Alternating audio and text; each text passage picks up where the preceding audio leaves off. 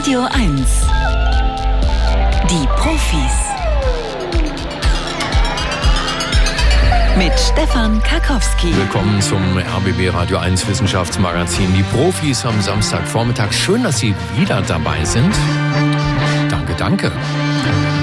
Und wenn ich ein Thema hervorheben darf heute, dann ist das 60 Jahre Musikkassette. Den Mittelalten muss man das, glaube ich, erklären. Musikkassette, das sind diese kleinen Dinger, die man in Kassettenrekorder reingepackt hat, mit richtig Tonband drauf, konnte man aufnehmen und abspielen. Äh, war eine Zeit lang komplett out. Jetzt mittlerweile erreicht die Musikkassette in diesem Jahr im 60-jährigen ihres Bestehens äh, neue Rekordabsätze. Das ist zwar längst nicht so viel wie bei Vinyl oder auch bei CDs, aber der Kassettenabsatz steigt wieder. Wie kommt's und was ist eigentlich die Geschichte der Musikkassette? Und wenn Sie jetzt sagen, das ist doch nur ein Thema für, für Rentner, für alte weiße Männer, nee, nee. Wir haben eine junge Frau gefunden, die genau darüber promoviert hat. Und die hören Sie später in etwa einer Stunde hier bei den Profis. Jetzt aber erstmal das Scannerspiel. Beim Scannerspiel äh, gibt's heute ein Buch zu gewinnen, ein Aufklärungsbuch von Richard J. Evans. Richard J. Evans nennt sein Buch Das Dritte Reich und seine Verschwörungstheorien, wer sie in die Welt gesetzt hat und wem sie nutzen, erschienen in der Deutschen Verlagsanstalt. Und da lernen Sie zum Beispiel, wie viele der Verschwörungstheorien, die heute noch existieren, von den Nazis in die Welt gesetzt worden sind. Wenn Sie das Buch interessiert, interessiert, sollten Sie gewinnen beim Scannerspiel, sich aber jetzt erstmal bewerben als Teilnehmer unter der Nummer 0331 70 99 111. Der Scanner. Bringen Sie Licht ins Datendunkel. Guten Morgen, Susanne. Guten Morgen. Hallo, wie geht's denn so? Sehr gut. Und ich bin begeistert, zum ersten Mal überhaupt nach all den Jahren durchzukommen. ja, wie viele Jahre hast du es denn schon probiert? Naja. 20? 20, 30. Oh, Susanne, dann, dass wir endlich mal zusammenfinden. Das freut, mich, freut mich natürlich ganz besonders. Kannst du Texas noch, das, was gerade lief, 1989, schon ein bisschen was älter? Ja, ein bisschen. Ein bisschen, ne? so ein typischer Radio-Hit. Susanne, äh, Pfingsten, ist das für dich was, wo du ausgehst und was Besonderes machst? Du rufst aus Berlin an, glaube ich, ne? Aus Berlin-Altlinike und ich ähm, bleibe Pfingsten mal ruhig, entspannt zu Hause im Garten und im Pool. Mhm. Im Pool? Ihr habt einen Pool? Wir haben einen Pool und der ist schon, es ist äh, sonnig und schön und. Och, ja. habt ihr es gut. Ich, ich komme nachher mal vorbei. Ist das weit von hier, von Babelsberg? Altklinike. Ja, ist nicht weit, nee, ja. Treptow-Köpenick. Ja, Nö. könnten wir machen. Immer eine Reise wert. Mhm, na gut. Okay, Susanne, aber erstmal musst du gewinnen. Du weißt ja immer, die Erste, die anruft, hat es immer am schwersten, weil du musst drei Fragen richtig beantworten, ne? Ja. Gut, die erste könntest du wissen. Hier kommt sie. Gewicht von Wolkenkratzern lässt New York sinken. Das haben Wissenschaftler der US Geological Survey, einer wissenschaftlichen Behörde des US-amerikanischen Innenministeriums, herausgefunden. Sie addierten die Masse aller Gebäude in New York und analysierten detaillierte Satellitenbilder der Bodenabsenkung der Stadt. Das Ergebnis? Durch den Druck der schweren Hochhäuser, die insgesamt 760 Millionen Tonnen wiegen, senkt sich der Big Apple im Durchschnitt ein bis zwei Zentimeter pro Jahr ab. Je nachdem, wie stabil das Material im Untergrund ist, senken sich dabei einige Gebiete stärker ab als andere. Mhm. Ja, absolut ja. Wie, warum bist du dir so sicher? weil sich unsere alte Wohnung auch schon abgesenkt hat, nachdem da immer mehr Leute einzogen. Und deshalb denke ich, kann das mit. Äh, das kann eigentlich nur stimmen. Ja, ja, ne, ich meine, eure alte Wohnung hat ja auch ein bisschen was von Empire State Building wahrscheinlich. du hast vollkommen recht, Susanne. Ähm, ich habe es in der Zeitung gelesen oder bei Radio 1 gehört, wahrscheinlich ist das wahrscheinlich ja, dass sich Gebäude durch ihr eigenes Gewicht setzen, das ist ja lange bekannt, das muss bei der Planung berücksichtigt werden, insbesondere von Hochhäusern. Jeder, der schon mal in einem Neubau gewohnt hat, weiß, kann dann Risse in den Wänden geben. Äh, und die Untersuchung, die hier gemacht wurde, die sollte Klarheit geben darüber, welche Rolle eigentlich die Masse der Gebäude für das Überschwemmungsrisiko spielt. Denn Manhattan ist ja eine Insel. Ne? Und wenn da die Häuser irgendwie die Insel immer weiter ins Wasser drücken, plus Erderwärmung, Meeresspiegel steigt, wer, lange, wer weiß, wie lange wir auf dem Broadway noch trockenen Fußes spazieren gehen können. Susanne, hier kommt schon Frage Nummer zwei. Rennfahrer blinzeln bei gefährlichen Abschnitten häufiger. Das fanden Neurowissenschaftler der NTT Communication Science Laboratories in Japan heraus.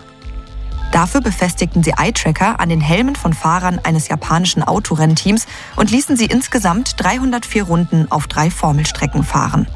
Überraschenderweise blinzelten die Fahrer nicht willkürlich, sondern immer im gleichen Muster. Bei gefährlichen Streckenabschnitten, zum Beispiel bei Kurven, blinzelten die Rennfahrer besonders oft, an sicheren Stellen fast gar nicht. Beim Blinzeln werden die Augen öfter befeuchtet, was wiederum das Sehvermögen verbessert. Ein Vorteil für riskante Rennmomente, vermuten die Forscher. Ach je. Stille über Berlin und Brandenburg. Überall wird nachgedacht. Alle fragen sich, wie wird Susanne sich entscheiden in Altklinike, bevor sie wieder an den Pool springt. Ja, genau. Ich finde es. Ach. Du hast einen Küchenjoker da, oder? Kann das sein? Oder bist du alleine heute? Ja. Hm? Mann und Tochter. Aha, zwei Aber Küchenjoker. Wir sind alle ratlos. Mhm.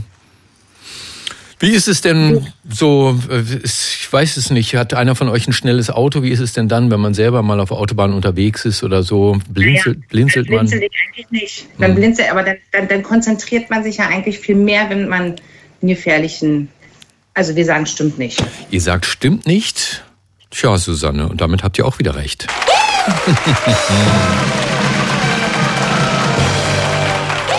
Ja, es ist genau umgekehrt. Die Fahrer blinzelten auf den gefährlichen Streckenabschnitten, also wenn sie die Richtung ändern mussten oder die Geschwindigkeit fast gar nicht, genau aus den Gründen, die du gesagt hast. Ne? Auf sicheren Abschnitten blinzelten sie normal. Äh, Die Augen wurden so zwar weniger befeuchtet äh, in Risikostrecken, aber bei jedem Blinzeln verlieren die Fahrer für eine Fünftelsekunde ihre Sicht. Das klingt jetzt nicht nach viel, aber so ein Formel-1-Rennfahrer fährt bis zu 350 Stundenkilometer. Und das bedeutet dann ein Fünftel, also einmal blinzeln, fast 20 Meter Sehverlust. Susanne, hier kommt schon eine wichtige dritte Frage. Ja. ja. Schlechte Ameisenimitation schützt Spinne. Das beobachteten Forscher der Peking University in China.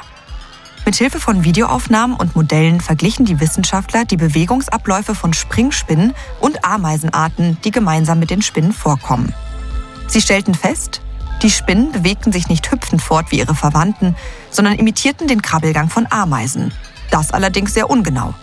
Die schlechte Nachahmung hilft aber trotzdem gegen Fressfeinde, da die Spinne dadurch viele verschiedene Ameisenarten imitieren kann, so die Wissenschaftler. Ja, und wie immer hier in der dritten Runde mache ich es ein bisschen spannender mit Musik. Susanne denkt Stimmt. nach. Nee, Susanne liest Bescheid, die sagt ja. Susanne denkt, es heißt, es stimmt. Susanne denkt, es stimmt. Und Susanne hat auch diesmal wieder recht. Ja, statt zu springen, krabbelt diese Art von Springspinne in einer charakteristischen Weise. Und es scheint ganz offensichtlich den Forschern, dass sie dadurch Ameisen imitiert, um Räuber abzuschrecken. Das Interessante, äh, die Spinne ist keine perfekte Ameisenimitation, ja, sondern sie macht das gezielt vereinfacht. Und durch ihre imperfekte Schauspielqualität kann die Spinne vermutlich gleich mehrere Arten der äh, Angriffsinsekten imitieren, sagen die Wissenschaftler. Susanne, toll gemacht. Auch Gruß an Mann und Tochter in der Küche natürlich.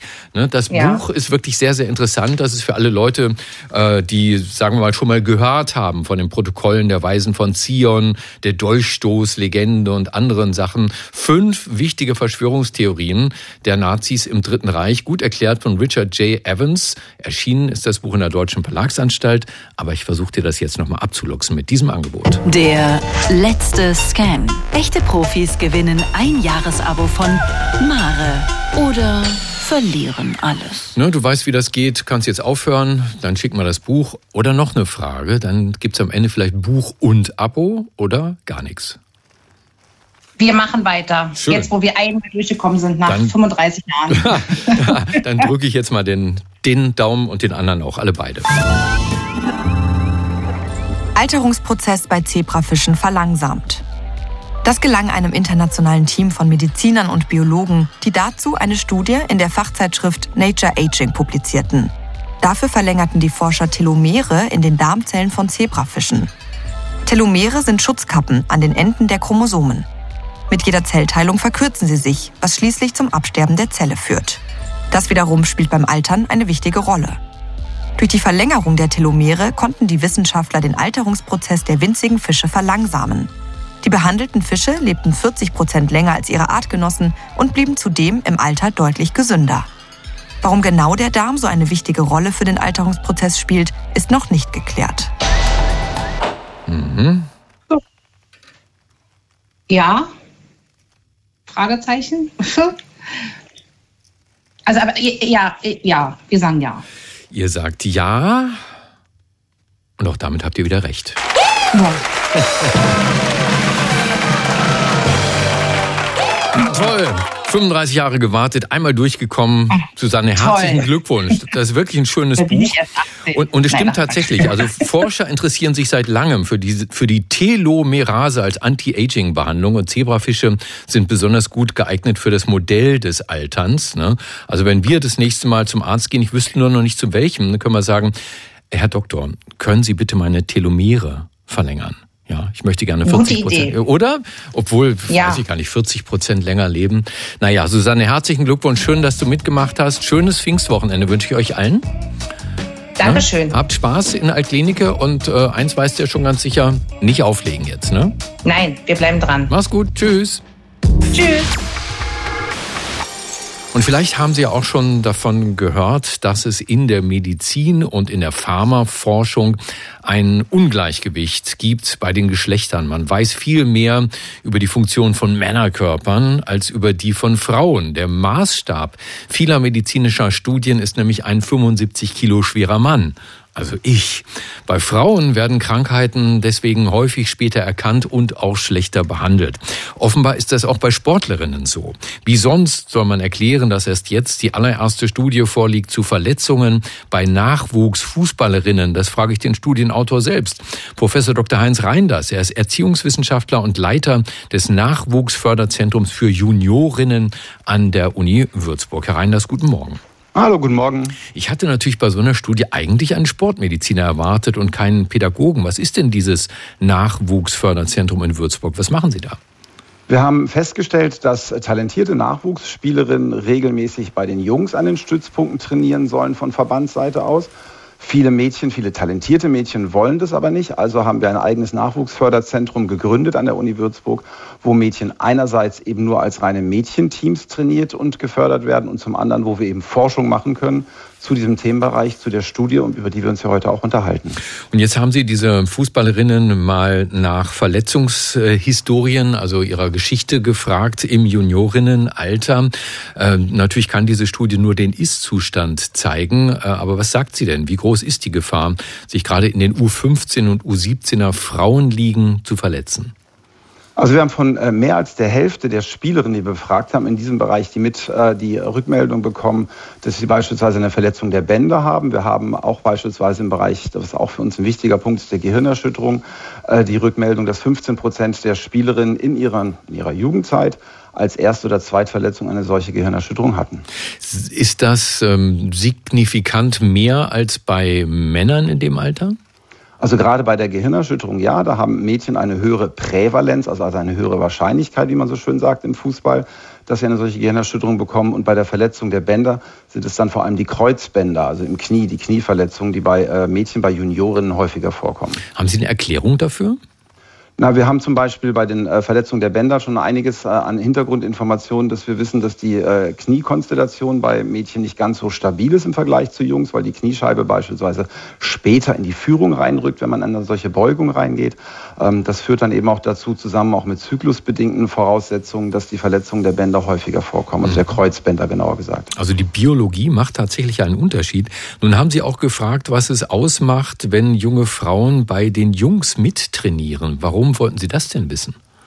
Wir haben ja in Deutschland die Förderpraxis äh, von Seiten der Verbände, der meisten Verbände und des DFB, dass talentierte Mädchen, äh, Nachwuchsspielerinnen bei den Jungs trainieren und spielen sollen und das auch möglichst lange machen sollen. Es wurde ja gerade erst die äh, Regelung getroffen, dass auch U19 Mädchen noch bei den U18 Junioren zum Beispiel mitspielen können. Und wir hatten so ein bisschen das Gefühl, dass da die Verletzungswahrscheinlichkeit höher ist und haben deshalb mit der Studie genauer drauf geschaut, ob denn eigentlich Mädchen, die bei Jungs trainieren und spielen, eine höhere Verletzungswahrscheinlichkeit haben als bei Mädchen, die das eben nicht machen. Und ist das so? Ja, das ist so. Wir haben äh, ein deutlich höheres äh, Erschöpfungssyndrom, gerade im Alter zwischen 15 und 17 Jahren bei diesen äh, Spielerinnen festgestellt. Und dieses deutlich erhöhte äh, ähm, Erschöpfungssyndrom führt dann dazu, dass sie auch eine höhere Wahrscheinlichkeit haben, beispielsweise zu einer Gehirnerschütterung, aber auch zur Verletzung der Bänder. Was für ein Fazit ziehen Sie nun aus Ihrer Studie? Was muss sich ändern? Also zum einen brauchen wir eine starke Sensibilisierung für Gesundheitsprävention, für geschlechtsspezifische Gesundheitsprävention bereits im Nachwuchsbereich.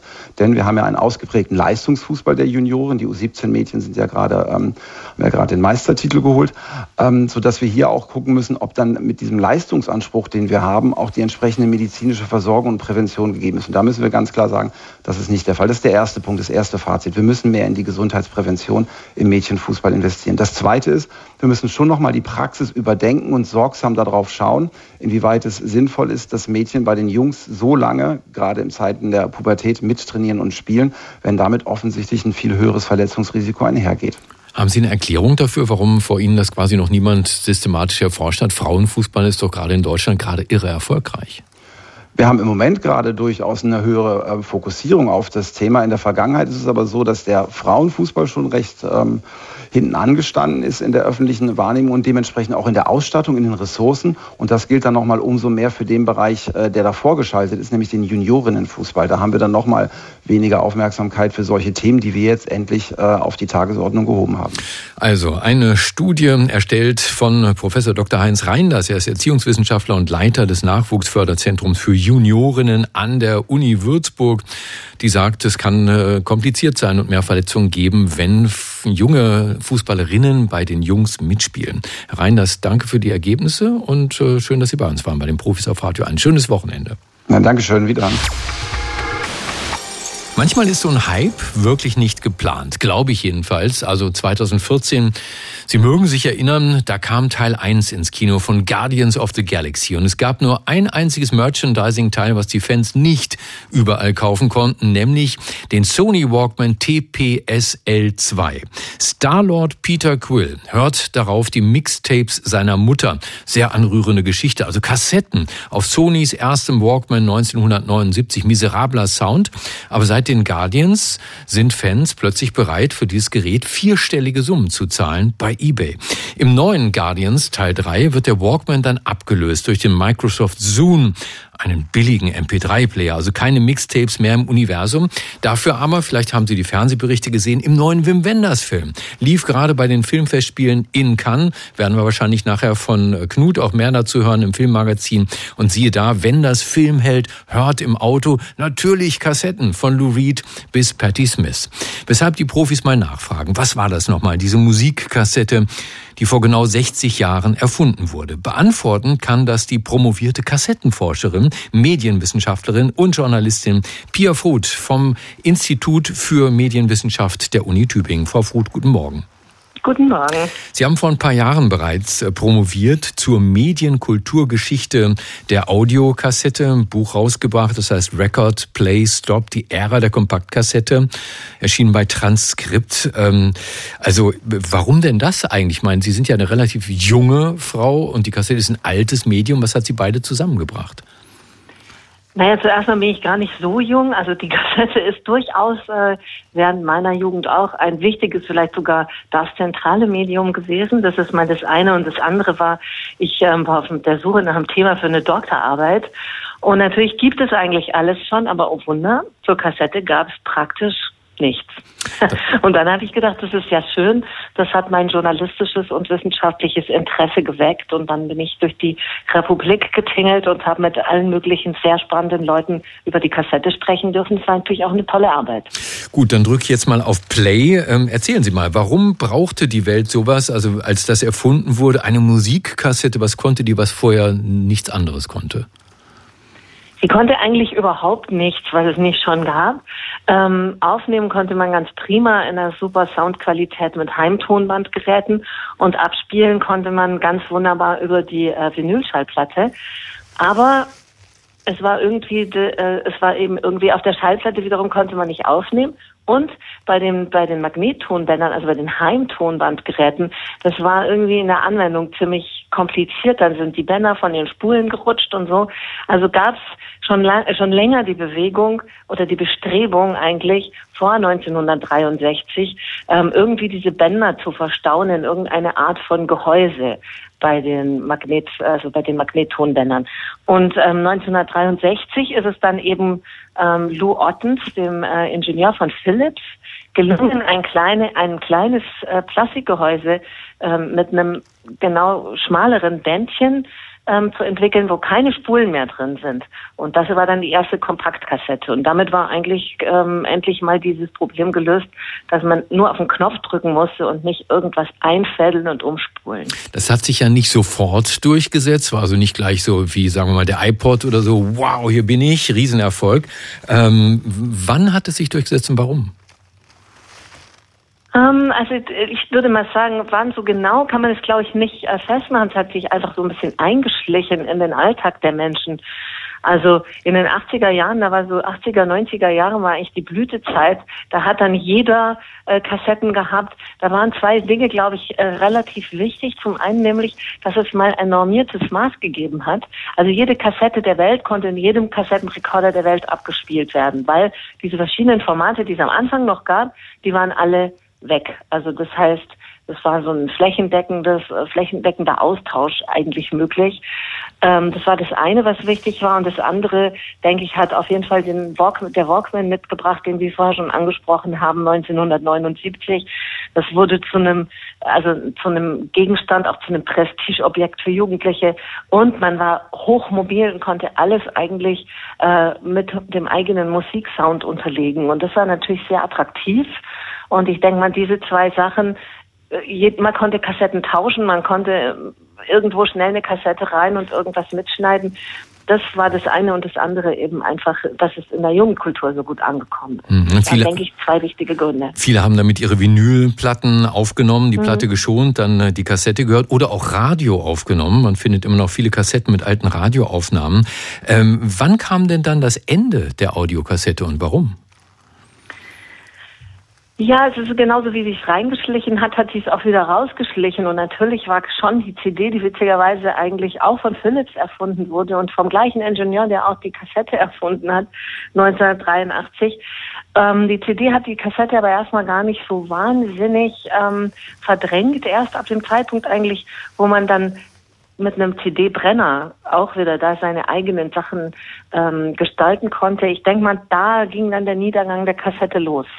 Jetzt gibt's eine Retrowelle, lese ich. Viele Indie-Bands bringen ihre Platten wieder auf Tape raus in Kleinstauflagen. 2022 wurden mehr Tapes verkauft, also so viele wie seit 20 Jahren nicht mehr, nämlich fast 200.000 bespielte Audiotapes weltweit. Und ich gucke dann immer erstaunt auf Auktionen wie bei eBay. Da werden bestimmte original verpackte Leerkassetten für bis zu 299 Euro gehandelt. Und auch die guten Tape-Decks aus dieser Zeit sind wahnsinnig teuer. Im Neuzustand zahlt man fünfstellige Summen. Äh, was glauben Sie, woher das kommt? Warum gibt es so, ein, so eine Lust, zumindest einer kleinen Nische, wieder zurück zur Kompaktkassette? Also ich glaube, das ist was, was man auch ja bei, bei Vinyl am Anfang hat beobachten können. Zum einen ist es, wie ich vorher gesagt habe, eben auch wieder ein bisschen ein, ähm, eine Selbstinszenierung, gerade in der, im Jugendbereich, wo man sagt, ja, guck mal, ich habe was, das habt ihr nicht, das ist besonders, ich mache jetzt nicht so, äh, ich mache nicht Spotify, ich mache Kassette. Das ist natürlich schon ähm, eine Sache, wo man sich ein bisschen von den anderen abhebt. Und das andere ist, äh, glaube ich, dass man einfach dass es so eine gewisse Sehnsucht danach gibt, in einer voll digitalen Zeit irgendwie wieder ähm, physisch was in der Hand zu haben. Ne? Ein Mixtape in der Hand zu haben, wo jemand was draufgeschrieben hat oder ein Booklet gestaltet hat, ist halt was anderes, wie wenn ich jemandem einen Link zu einer Playlist schicke. Und da ist die Kassette halt so ein kleines, hübsches Päckchen. ähm, und ähm, würde ich sagen, ist halt mit dem Grund, dass man sagt, ich habe da was, einen physischen Tonträger in der Hand und ich Masse ab und es hat natürlich klar diesen, diesen Sound, diesen typischen mhm. äh, Kassettensound der vergangenen Jahre. Ja, am Ende hatten wir ja auch in der Leitung ein bisschen Bandsalat, aber ich sage erstmal herzlichen Dank an Dr. Pia Fruth, Medienwissenschaftlerin am Institut für Medienwissenschaft der Uni Tübingen. Ihr Buch vor fünf Jahren erschienen, aber gibt's noch beim Transkriptverlag, heißt Record Play Stop. Frau Fruth, die Profis sagen herzlichen Dank. Ich danke Ihnen. Überschriften muss man können. Wie finden Sie diese denn? Da steht Massengrab für Aal bis Zander. Worum geht's da wohl? Proteste gegen Schlemmerfilet und Fischstäbchen, gegen Angler vielleicht? Nein, es ging um das Fischsterben in der Oder 2022. Also die große Umweltkatastrophe bei uns vor der Haustür. Eine giftige Algenblüte killt 400 Tonnen Fisch, verursacht höchstwahrscheinlich durch Düngemittel Stickstoffe und Nitrate. Die findet man auch sonst in der Oder, aber stärker verdünnt und bei Niedrigwasser war dann dieses Gemisch für die Fische tödlich. Polnische Umweltschützer fordern nun, die Oder müsse Rechtssubjekt werden. Aber warum? Um sich wehren zu können gegen ihren Missbrauch? Das frage ich den Bremer Rechtswissenschaftler Dr. Andreas Gutmann vom DFG-Projekt Die Natur als Rechtsperson an der Uni Kassel. Herr Gutmann, guten Morgen. Guten Morgen. Das Wort Rechtssubjekte bezeichnet in der Rechtswissenschaft Träger von Rechten und Pflichten aus einer Rechtsordnung. Schon klinge ich wie ein Anwalt. Ich weiß auch schon, habe das auch gelesen, dass nicht nur Menschenrechtssubjekte sein können, sondern auch Personengesellschaften und Wohnungseigentümergemeinschaften zum Beispiel. Und denen soll nun der Fluss Oder gleichgestellt werden. Warum?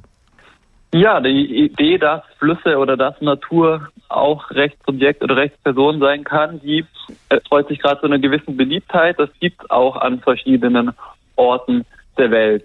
Die Idee dahinter ist, dass wenn der Fluss eigene Rechte hat, er diese auch gerichtlich durchsetzen kann, also zum Beispiel gegen seine Verschmutzung vor Gericht ziehen kann. Aber nun weiß man ja, Flüsse flüstern nur. Deswegen heißen sie ja Flüsse. Bislang hat noch niemand einen Fluss sprechen hören. Wie soll der Fluss denn artikulieren können, welche Rechte er als Rechtssubjekt verletzt sieht? Ja, das ist natürlich die, die große Frage oder die große Herausforderung von solchen Rechten der Natur oder Rechten von Flüssen. Ähm, grundsätzlich ist diese Herausforderung für das Recht nicht neu. Wir kennen ja das Konzept der Stellvertretung, also dass eine menschliche Person für eine andere menschliche Person oder für eine juristische Person spricht. Ähm, dieses Konzept der Stellvertretung wird dann auch auf die Rechte der Natur angewandt. Also es müssen menschliche VertreterInnen für den Fluss sprechen und versuchen herauszufinden, was möglicherweise die Interessen des Flusses sind. Das heißt, ich brauche also nicht nur ein Rechtssubjekt, in diesem Fall also wäre das der Fluss Oder, sondern ich brauche einen, einen Flussflüsterer, der mit dem Fluss in Kontakt treten kann, äh, um rauszufinden, was der Fluss denn tatsächlich braucht. Sonst sind doch alle Versuche aus Dingen Rechtssubjekte zu formen nur eine menschliche Interessenvertretung, die sozusagen die Macht menschlicher Interessenvertreter vergrößert, indem sie sagen, ich spreche im Namen von, oder? Genau, da ähm, sprechen Sie einen wichtigen äh, Punkt an. Es gibt natürlich so ein auch ein gewisses Missbrauchspotenzial oder die Gefahr, eigene Interessen in die Interessen des Flusses hinein zu projizieren, bewusst oder unbewusst. Dieses Problem wird an verschiedenen Orten der Welt verschieden gelöst. Da gibt es verschiedene Modelle. In Kolumbien, wo das Verfassungsgericht den ähm, Rio Atrato, also auch einen Fluss, als Rechtssubjekt erklärt hat, hat das Gericht gleichzeitig so eine pluralistische Kommission eingesetzt. Das sind VertreterInnen der Regierung, aber auch der Zivilgesellschaft, der, ähm, der Wissenschaft und so weiter vertreten. Und diese Kommission muss sich dann darüber unterhalten, muss gemeinsam irgendwie eine Position für den Fluss finden. Und soweit ich das weiß, ist diese Idee auch dem polnischen Vorschlag ähm, zugrunde, die Oder mit, mit Rechten auszustatten.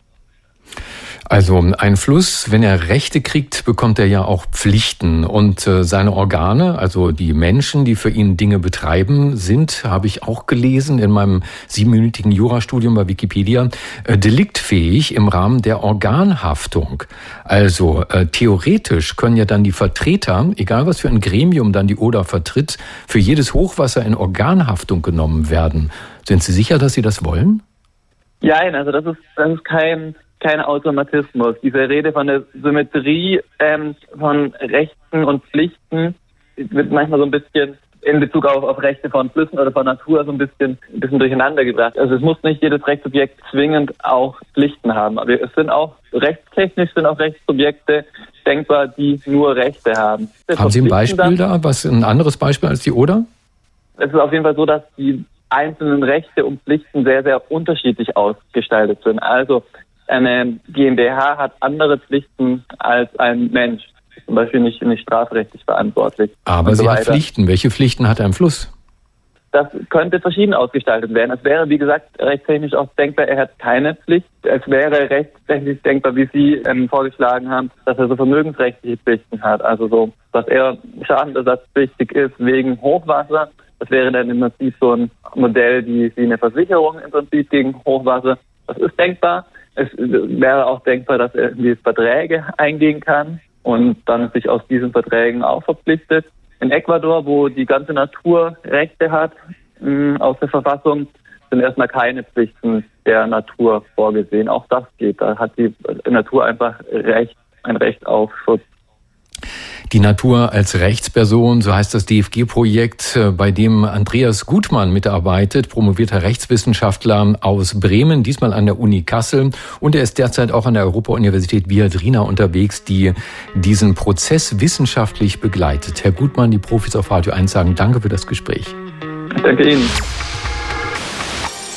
Wenn Sie einen äh, Zelturlaub planen in Skandinavien diesen Sommer und Angst vor Mücken haben, denn die werden Ihnen da garantiert begegnen, nehmen Sie einfach mich mit. Das ist immer ein sehr einfaches Mittel. Wo ich bin, stechen die Mücken niemand anderen mehr, aber an mir hängen sie dran, wie verrückt. Äh, ich habe, glaube ich, schon mal erzählt, mich hat sogar schon mal mitten im Winter eine Mücke im Fahrstuhl äh, gestochen, die dort überwintert hat. Warum auch immer, weil normalerweise ähm, suchen Mücken ja nur Opfer aus, wenn sie sie Junge haben, die sie dann mit dem menschlichen Blut füttern wollen. So habe ich das zumindest mal verstanden.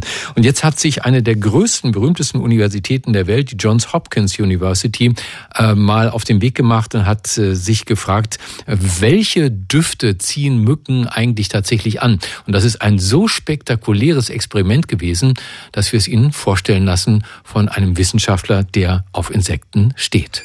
Er ist Mitglied des Komitees des IG Nobelpreises für kuriose wissenschaftliche Forschungen, Vorsitzender der Deutschen Dracula-Gesellschaft und der bekannteste Kriminalbiologe der Welt. Dr. Marc Benecke, live auf Radio 1, die Profis. Summ, summ, summ, lieber Marc. Aha, wohl, wohlriechende Grüße aus äh, Leipzig, wo gerade das Welf-Gotik-Treffen ist, wo eigentlich sonst alle nach Patchouli riechen, was auch Mücken abhört. Ach, übrigens, echt? Ja. Patchouli ist bei den, bei den Schwarzen, ist Patchouli bei den Gothic-Typen? Ja, eigentlich. Also dieses Jahr habe ich noch keins gerochen, weil irgendwas stimmt nicht, aber äh, oh. Mücken mögen es jedenfalls ah, nicht. Ah, okay. Mhm. Also äh, Johns Hopkins University habe ich schon erklärt, eine der besten Unis der Welt und die haben ein spektakuläres Experiment gemacht, einen Mega-Riechtest für Mücken, aber nicht in den USA, ne?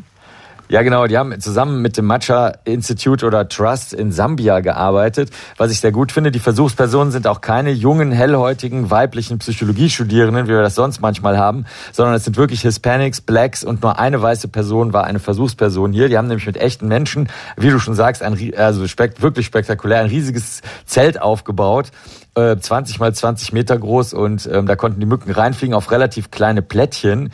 Und das war die Besonderheit, die waren jetzt entweder geheizt oder waren nicht geheizt oder es wurde CO2, also Kohlenstoffdioxid, was man ausatmet als Mensch, rausgepustet.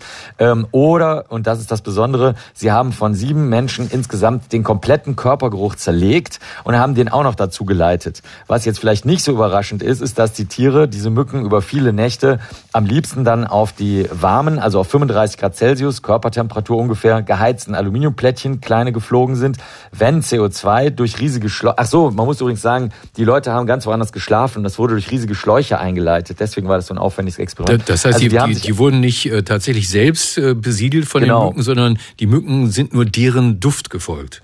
Die sind dem Duft gefolgt, also erst dem Kohlenstoffdioxid gefolgt offenbar, weil das verteilt sich so bis zu 60 Meter, dann dem eigentlichen Geruch und dann haben sie am Ende wahrscheinlich noch geguckt, wo es äh, schön warm ist, also ungefähr 35 Grad. Es stimmt übrigens auch nicht, dass die Mücken hauptsächlich auf Füße gehen. Viele Leute denken, dass das der Geruch von Limburger Käse wäre. Das ist aber schon 1996 widerlegt worden. 1998 haben wir auch Spaß Nobelpreise für verliehen, dass die Tiere gar nicht so sehr auf Käse stehen, sondern tatsächlich auf den echten Menschengeruch. Und das ist die Besonderheit bei dieser Studie.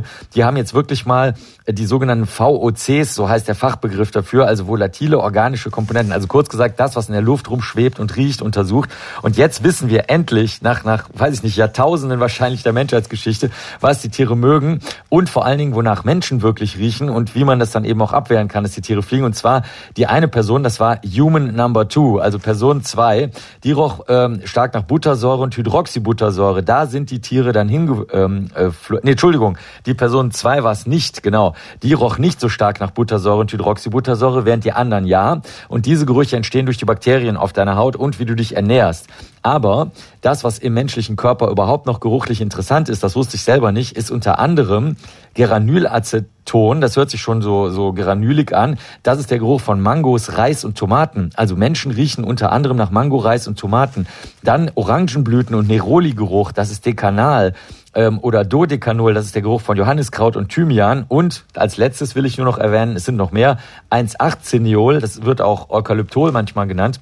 Das kommt in Rosmarin, Baldrian, Estragon und Thymian vor. Das heißt, wenn man manchmal hört, dass Menschen ähm, vielleicht Tomaten aufstellen sollten, weil das angeblich gegen Mücken wirkt, da wäre ich sehr, sehr vorsichtig gegen diese ganzen Hausmittel, sondern ich würde irgendwas nehmen, was gerade nicht nach all diesem riecht, denn all das kommt im Menschen vor. Aber die Mücken, wie du schon gesagt hast, fliegen tatsächlich nur zu der Person hin. Das hat man hier nämlich auch getestet mit bis zu sechs Probanden und Probandinnen, die am meisten Buttersäure und Hydroxybuttersäure auf der Haut hat. Also das ist das Geheimnis. Und wenn du das eben hast, weil dein Körper so riecht, dann musst du dich mit irgendwas einschmieren, was möglichst äh, abstoßend ist, zum Beispiel Patchouli. ja, das wäre eine gute Idee, wenn das helfen würde. Buttersäure, ist das nicht einfach ein Schweißgeruch? Ja, ganz genau. Das ist der Geruch von zersetztem Schweiß. Aber das sind natürlich winzig kleine Mengen, die je nach menschlichem Körper verschieden sein können. Jeder schwitzt verschieden. Jeder hat andere Bakterien auf der Haut und natürlich auch im Körper, weil der Geruch des Mundes auch noch eine Rolle spielt. Und jeder scheidet natürlich auch eine verschiedene Menge CO2 ab, wie tief und wie heftig du arbeitest. Aber die einzige Technik, die ich auch ich, ich kenne aus dem Urwald, ich arbeite ja manchmal in Peru oder in Kolumbien oder sonst wo, ist tatsächlich irgendwas super hart, krass, ablenkend riechendes draufzuschmieren. Das sieht man dann richtig, die, man kann die Mücken richtig sehen. Die, äh, auch tagsüber, so wie du das schon geschildert hast, mhm. im Aufzug. Eigentlich fliegen die natürlich nachts. Die kommen in gerader Linie auf dich zu und du merkst richtig, wie sie wie im Comic in der Luft innehalten, wenn sie dann diesen komischen anderen Geruch riechen, den sie nicht mögen. Und dann ziehen sie wieder von dannen. Sum Sum. Vielen Dank, lieber Marc. Das war Dr. Marc Benecke, live auf Radio 1. Die Profis. Was ich auch gelernt habe in dieser Studie ist übrigens, dass die Mücke das tödlichste Tier der Welt ist. 700.000 Menschen töten Mücken jedes Jahr durch die Verbreitung von Krankheiten wie Dengefieber und Gelbfieber. Wer hätte das gedacht? Ich vermute einfach mal, ich will Ihnen das mal unterstellen, dass Sie den Streit in der Ampelkoalition über das neue Heizungsgesetz auch einigermaßen satt haben, also kaputt geredet, wie man so sagt. Ich würde in den Talkshows gern mal wieder andere Themen hören, zum Beispiel die Frage, ist die Energiewende eigentlich fit für die Heizungswende? Denn Millionen neue Wärmepumpen brauchen ja anders als Öl- oder Gasheizungen jede Menge Strom, am besten natürlich aus erneuerbaren Energien. Aber wie weit sind wir denn da? Etwa mit dem Ausbau der Windkraft in Deutschland? Das frage ich den einzigen deutschen Professor für Windenergie am Institut für Flugzeugbau der Uni Stuttgart, Dr. Po Wen Cheng. Herr Cheng, guten Tag, schön, dass Sie bei uns sind. Ja, hallo, guten Tag, Herr Kartoffeln. Ein Lehrstuhl für Windenergie bei den Flugzeugingenieuren. Sind denn beide Techniken so stark miteinander verwandt? Ja, sicherlich. Denn äh, die beide Techniken brauchen äh, ähnliche äh, Kenntnisse in der äh, Aerodynamik, in der Strukturdynamik, als auch äh, in der Regelungstechnik. Und daher denke ich, dass es auch äh, sinnvoll, dass wir ähm, in der Laufe der Geschichte die Entwicklung von der Windenergieanlage sehr viel von dem Know-how von dem Flugzeugbau und ja. profitiert haben. Es hat ja. neulich eine Meldung gegeben vom Verein Windagentur an Land. Das ist ein Lobbyverein für den Ausbau der Windenergie mit Sitz in den Twin Towers übrigens in Berlin-Treptow. Und dieser Verein sagt, die Leistung von Windkraftanlagen sei in den letzten drei Jahren rasant angestiegen. Die haben quasi immer mehr PS, also erzeugen immer mehr Strom. Wie kommt das? Ja, also wenn wir über äh, rasante äh, Steigerung von Windleistung müssen wir auch noch dazu sagen, dass äh, vor allem der Rotordurchmesser ist auch äh, sehr stark gestiegen. Das heißt, äh, alleine die Leistung zu steigern wird uns nicht helfen, äh, die äh, Energiegestörungskosten zu äh, senken. Und warum die Anlage immer größer sind, das hat äh, verschiedene Gründe. Eine ist natürlich ähm, der Systemwechsel, wie wir äh, von einer festen ähm, Einspeisevergütung zu einer äh, kompetitive Ausschreibung. Und das hat dazu geführt, dass der Druck auf Wirtschaftlichkeit noch größer wird. Und eine der Möglichkeiten, die, äh, die Energiegestörungskosten weiter zu senken, ist eben äh, größere Rotoren und auf äh, relativ, ich sage mal so, kleinere äh, Generatorleistung und dazu ähm, könnte man äh, viel höhere Kapazitätsfaktor erreichen, was wiederum die Wirtschaftlichkeit von äh, solcher äh, Windenergieanlage hilft. Mhm. Und zweitens ist, äh, wir brauchen noch mehr Standorte für die äh, Energiewende. Und äh, wir äh, in Süddeutschland haben natürlich schon den Nachteil, dass äh, die Windhäufigkeit und die Windgeschwindigkeit niedriger ist als äh, in Norddeutschland. Und das äh, kann man sich ja so vorstellen wie Fische. Ja? Wenn wir weniger Fische in, in Meer haben, dann müssen wir halt den Netz größer machen. Und das machen wir eben halt mit größeren Rotoren in Süddeutschland, äh, damit man äh, ähnliche Menge Energie erzeugen und ähnliche äh, Energiegesteuerungskosten mhm. erreichen können. Sie sind quasi Windfischer. Ich erinnere mich noch an, ja. an Grovian, wegen des Namens, die erste Großwindkraftanlage, kurz Grovian 1983, die größte Windenergieanlage der Welt, stand damals bei uns in Deutschland, in Schleswig-Holstein. Mhm. Mehr als 100 Meter große Rotoren, drei Megawatt Leistung ist nur ständig kaputt gegangen, wurde kurz darauf auch verschrottet. Mhm. Was hat sich denn seitdem getan? Also wie groß sind die Rotoren inzwischen? Also inzwischen, wenn wir über Offshore-Windenergieanlage sprechen, erreichen wir Rotordurchmesser von äh, 250 Meter. Mhm. Am Land genehmigte Anlage äh, erreichen heutzutage auch schon Rotordurchmesser von 170 Meter. Also das hat sehr viel äh, getan. Was bei Gordian nicht äh, ging, ist, wir hatten damals einfach nicht genug äh, Kenntnisse über Materialermüdung und äh, über die Dynamik, die Schwingungen, die bei so einer Windenergieanlage entstehen. Und deswegen war Grovian kein großen Erfolg. Aber mit der Zeit haben wir viel dazu gelernt und daher können wir sogar noch größere Anlage bauen als, äh, als vor 30 Jahren. Gibt es sowas wie eine natürliche Grenze, also eine Rotorengröße und natürlich auch eine Masthöhe, die ein Windkraftrad physikalisch nicht überschreiten kann oder ist nach oben alles offen? Ja, also äh, wir unter den Experten haben, äh, ich muss auch sagen, das hat uns auch überrascht, wie schnell das alles ging.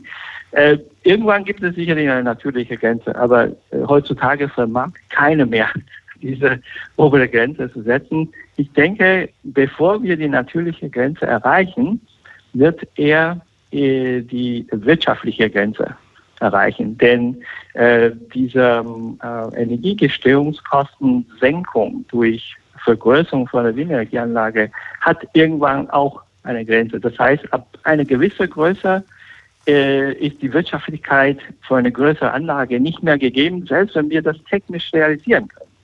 Warum ist das? Äh, äh, also ich, ein Beispiel ist die, oder eine äh, Ursache dafür ist eben die äh, Kosten für die Konstruktion mhm. von äh, solcher größer Anlage wird steigt überproportional mit den ähm, äh, mit der Anlagegröße und äh, die äh, äh, wirtschaftliche Vorteile wächst halt langsamer. Verstehe.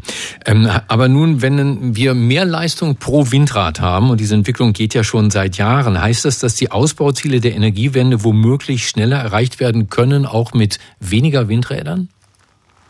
Mit weniger Windrädern sicher. Also äh, wenn wir ähm, äh, mit 30.000 Anlage 5 Megawatt erreichen wir äh, sofort 150 Gigawatt, was äh, ja auch in viele ähm, äh, Ziele schon festgeschrieben ist, etc. Aber äh, weniger Windräder hilft uns nicht unbedingt bei der Energiewende, sondern wir brauchen einen beschleunigten äh, Genehmigungsprozess. Denn äh, einen Windpark mit zehn Windrädern zu genehmigen, kostet genauso viel Zeit mit der äh, Genehmigung von einem Windpark mit 20 Windrädern. Mhm. Das heißt, äh, dass wir brauchen äh, tatsächlich eine äh, Priorisierung bei der Genehmigung von, äh, von, von Windparks. Was ist los beim Ausbau der Windenergie? Die einzelnen Standorte für Windräder produzieren immer mehr Strom. Das ist zunächst mal eine gute Nachricht. Darüber gesprochen haben wir mit dem äh, einzigen deutschen Professor für Windenergie am Institut für Flugzeugbau der Uni Stuttgart, Dr. Po Wen Cheng. Herr Cheng, herzlichen Dank. Ich darf auch sagen, dass Sie uns gerade aus Argentinien zugeschaltet sind. Herzlichen Dank dafür. Ja, vielen Dank. Radio 1. Marias Haushaltstipps. Zitronen halten sich monatelang, wenn sie in Torfmull aufbewahrt werden.